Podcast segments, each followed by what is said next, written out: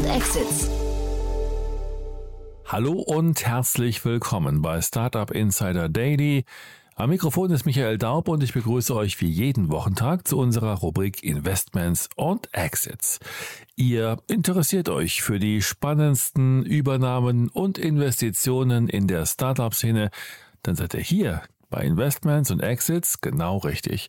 Wir lassen hörenswerte Runden und Übernahmen aus der Startup-Welt von Experten der deutschen VC-Szene für euch einordnen. So dürfen wir heute Otto Birnbaum, General Partner von Revent, bei uns mit folgenden Themen begrüßen. Das New Yorker Startup Ethic schließt eine Series C Finanzierungsrunde in Höhe von 50 Millionen Dollar ab. Außerdem die Investmentbank Berlin, kurz IBB, gibt den Start seines 30 Millionen Euro schweren Impact-Fonds bekannt. Das wäre die Themenübersicht für heute und jetzt geht's auch gleich los mit dem Gespräch. Startup Insider Daily. Investments und Exits. So, und heute leider nicht in Berlin, deswegen gibt's leider ein paar Tonprobleme. Das bitte ich im Vorfeld schon mal zu entschuldigen. Nichtsdestotrotz freue ich mich heute bei uns Otto Birnbaum von Revent. Hallo Otto. Hallo Jan. Ich freue mich auf ein cooles Gespräch mit dir, Otto. Danke erstmal, dass du es möglich gemacht hast. Ich weiß, heute ist ein Tag, wo du nicht viel Zeit hattest, aber umso schöner, dass wir sprechen. Und ich freue mich ja, bei dir geht's immer um die schönen Seiten des Investments, um die, um die hoffnungsvollen und äh, zukunftsrettenden Themen, ne? Ja, das äh, versuche ich auf jeden Fall. Ja, erzähl ein paar Sätze zu euch, glaube ich, ne?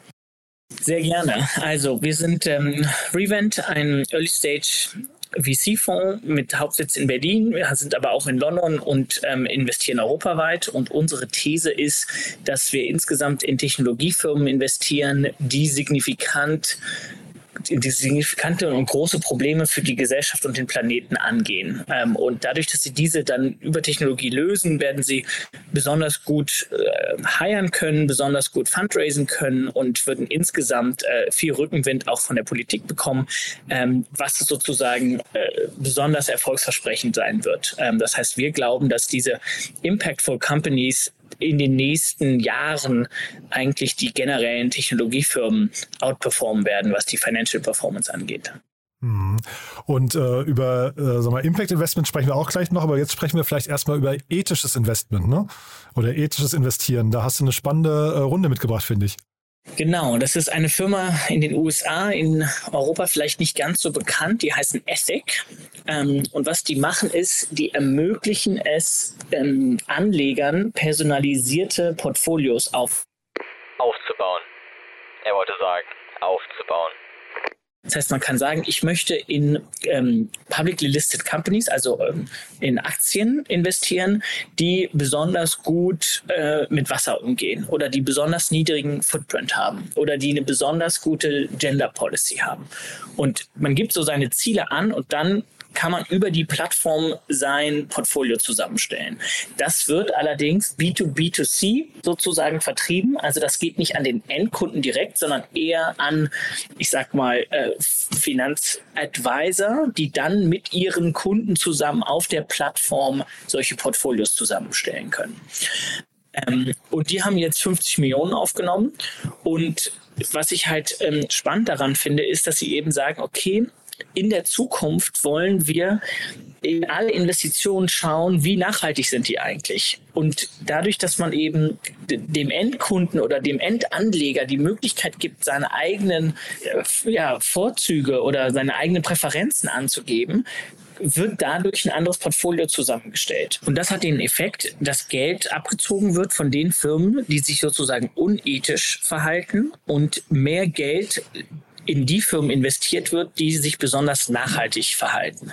Ähm, und das führt dann dazu, dass sozusagen der Kapitalmarkt einen großen Druck auf die Firmenlenker ausübt und sagt, wenn ihr nicht eine gute Gender Policy habt oder einen guten Footprint, dann werden wir weniger bei euch investieren. Ähm, und diesen Druck braucht es meines Erachtens, um uns insgesamt in einen nachhaltigeren Kapitalismus zu bringen.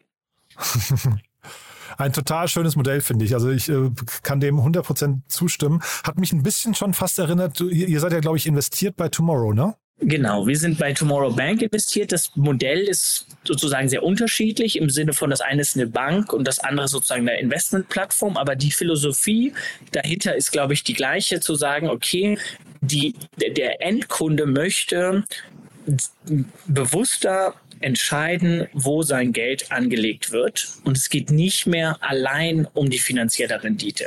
In beiden Fällen geht es auch um die finanzielle Rendite, aber eben nicht mehr alleine. Mhm.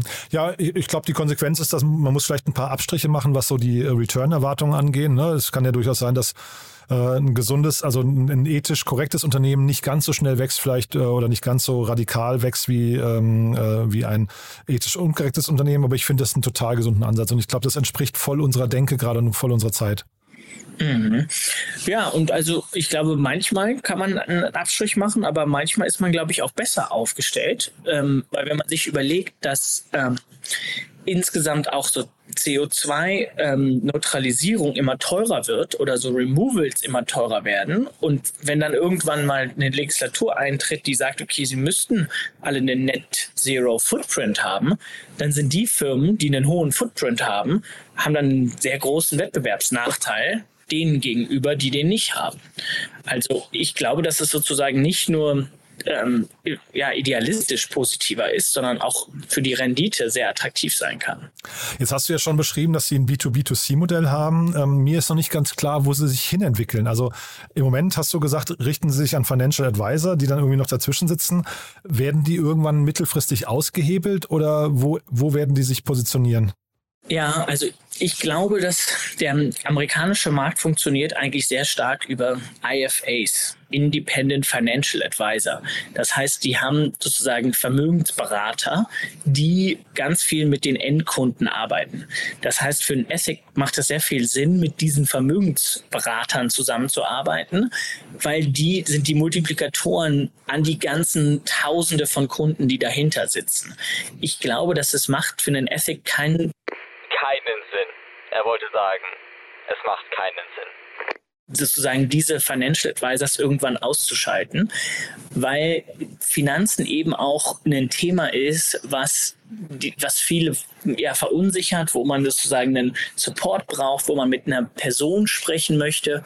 Ähm, und ich glaube, dass man so, so ein Robo-Advisor hat seine Berechtigung für die Leute, die diesen Support nicht brauchen aber es gibt einen sehr, sehr großen Teil der Bevölkerung, die gerne, wenn es zu Finanzen kommt, mit einem Experten sprechen möchte und die wollen den auch behalten. Und ich glaube, der, Markt ist da groß genug, um sozusagen auf dieser Plattform eben ähm, ja diesen Asset Manager as a Service sozusagen anzubieten. Mhm. Und ist so ein Unternehmen dann zwangsläufig irgendwann ein IPO-Kandidat? Also müssen die an die Börse oder, oder wer kauft sowas? Ist das dann oder ist das mal die, die Wall Street oder BlackRock oder so, die dann zuschlagen? Ja, also ich glaube, so, einem, so ein IPO-Kandidat ist, ist immer eine, eine Möglichkeit, ja, wenn die gute Cashflows haben.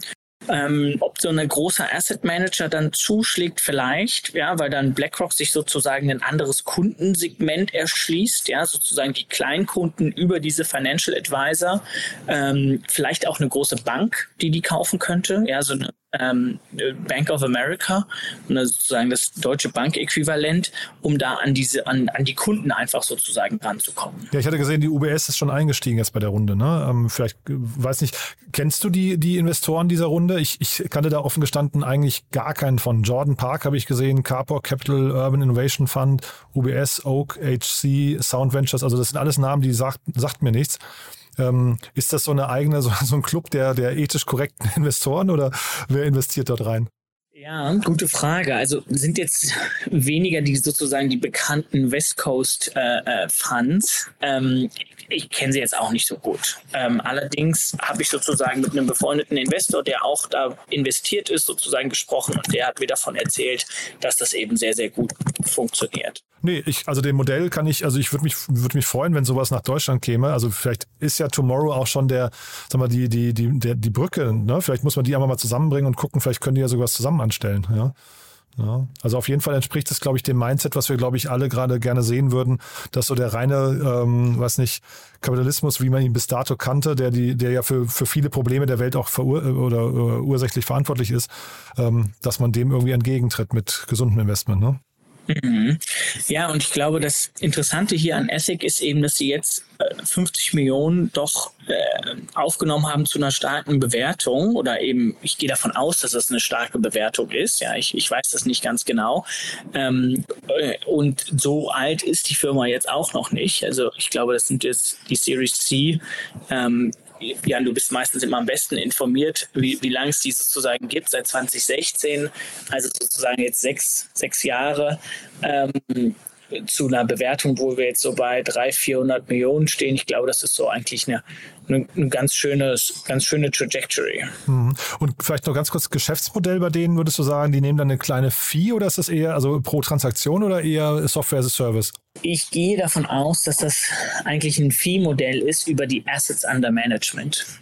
Das heißt, das, und das ist sozusagen auch die Herausforderung für die, weil die werden exponentiell wachsen. Das heißt, die sind aber am Anfang auch klein und dann kriegen sie einen kleinen Prozentsatz von dem, was sie sozusagen managen.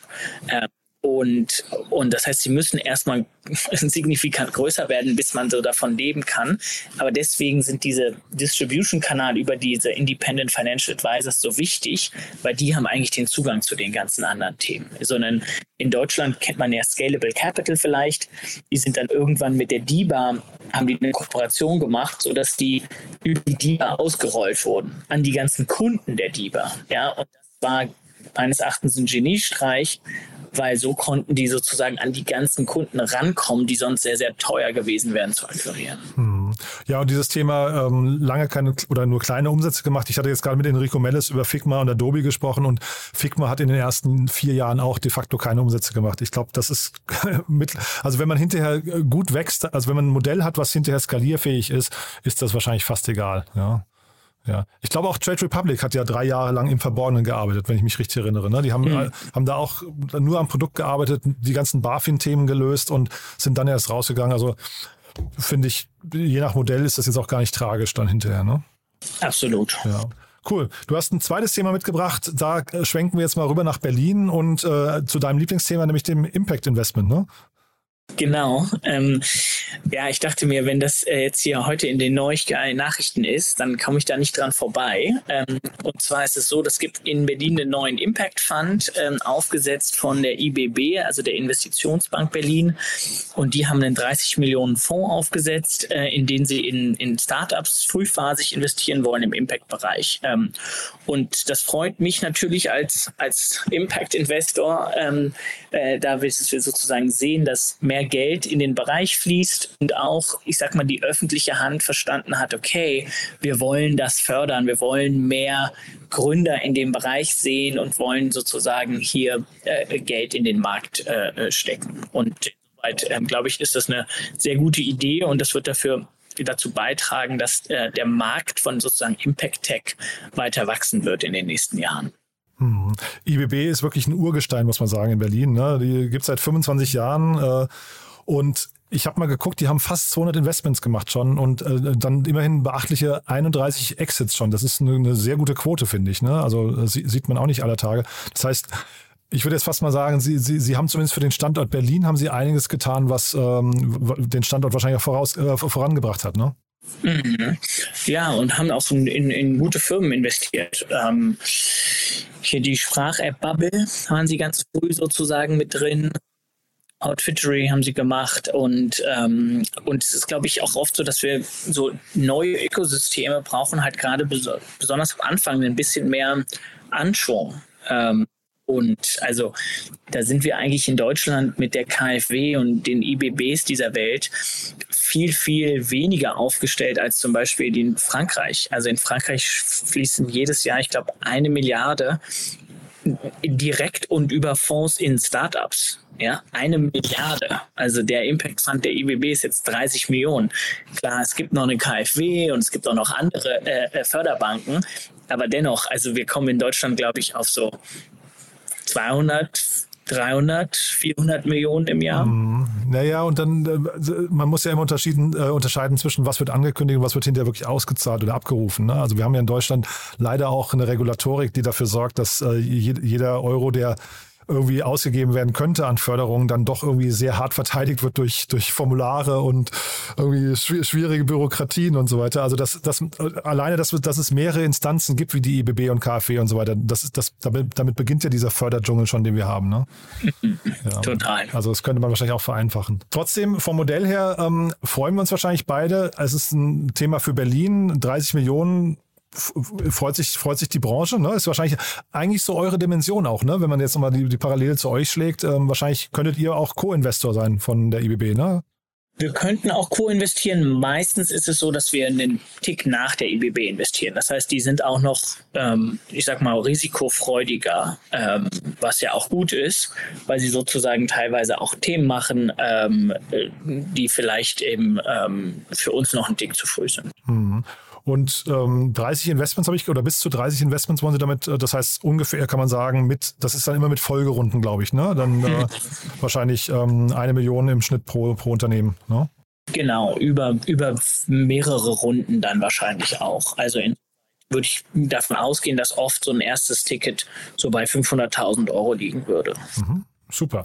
Das heißt, mit der IBB können junge Gründer sprechen und Gründerinnen, die im Impact-Bereich das machen möchten, aber mit, mit dir natürlich auch, ne? Absolut. We're open for business. Wer, wer darf sich melden? Äh, konkrete Wünsche, also jetzt nicht die Namen der Unternehmen, sondern konkrete Themen? Also ich glaube, große Themen, die uns beschäftigen, sind wirklich Infrastruktur im Healthcare-Bereich. Healthcare-Bereich. Im Healthcare-Bereich was muss äh, passieren äh, äh, in, der Datenteilung, um, um, um ein großes, wirklich digitales Health-Angebot zu schaffen. Und wir schauen uns im, im Carbon-Bereich immer wieder viele Themen an, von, von Marktplätzen bis hin zu Versicherungen, andere Sachen. Ähm, und ja, für uns ist, glaube ich, wichtig, was wir wirklich suchen, ist Firmen, die ich sag mal, 100 bis 500 Millionen Euro Umsatz in den nächsten Jahren machen können. Ja, also das äh, ohne dabei 30 Prozent vom Markt zu haben, sondern. Ähm, Aber ambitioniert äh, auf jeden Fall. Ambitioniert. Ambition ist, glaube ich, das Wichtigste. Sehr cool. Otto, du, es mir großen Spaß gemacht. Lieben Dank, dass du da warst, dass du das heute möglich gemacht hast. Wie gesagt, ich weiß, du hattest ja andere Termine und hast uns jetzt eingeschoben. Also danke dafür und ja, ich freue mich aufs nächste Mal. Ich freue mich sehr. Startup Insider Daily, Investments und Exits. Der tägliche Dialog mit Experten aus der VC-Szene.